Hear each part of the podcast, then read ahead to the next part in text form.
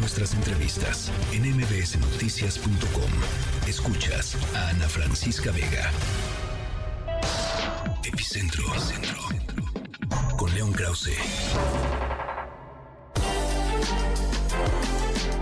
6 de la tarde con 53 minutos. León Krause, me da gusto saludarte.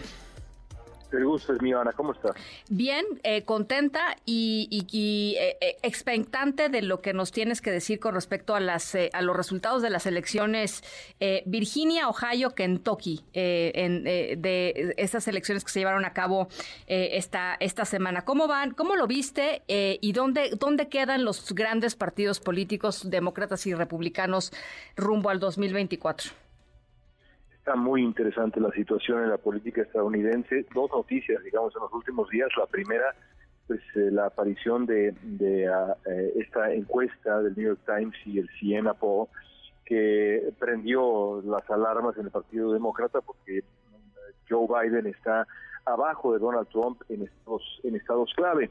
Pero luego eh, llegan los votos, no las encuestas, sino los votos y en las votaciones del día de ayer el Partido Demócrata tiene mucho que celebrar.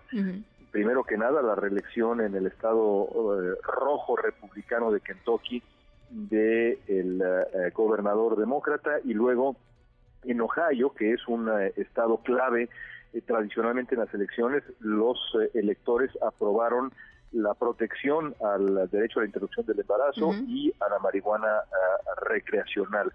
Todo esto indica, Ana, que eh, los republicanos que ya eh, se frotan las manos pensando en el regreso de Donald Trump a la Casa Blanca eh, tienen que tienen que pensarlo dos veces porque todo está en el aire a un año exacto de las elecciones presidenciales. Leía y qué interesante lo como lo planteas. Leía hace ratito eh, por ahí un análisis decía, los estadounidenses no quieren, digamos, Joe Biden no es un presidente eh, popular, es más, hay muchísimos temas alrededor de él, empezando por la edad, ¿no? Que ya se determina, digamos, con encuestas que no les encanta que sea una persona tan mayor. Eh, pero, pero sí sus temas, o sea, no Biden, pero sí sus temas, ¿no? Sí su agenda.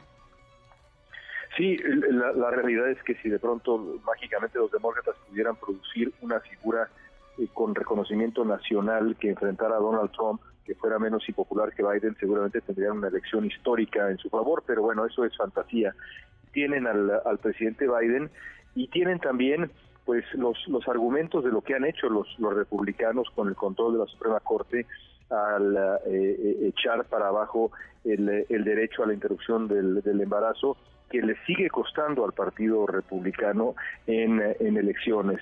Em, y hay quien apuesta que le seguirá costando y que será uno de los temas centrales de la elección del año que viene.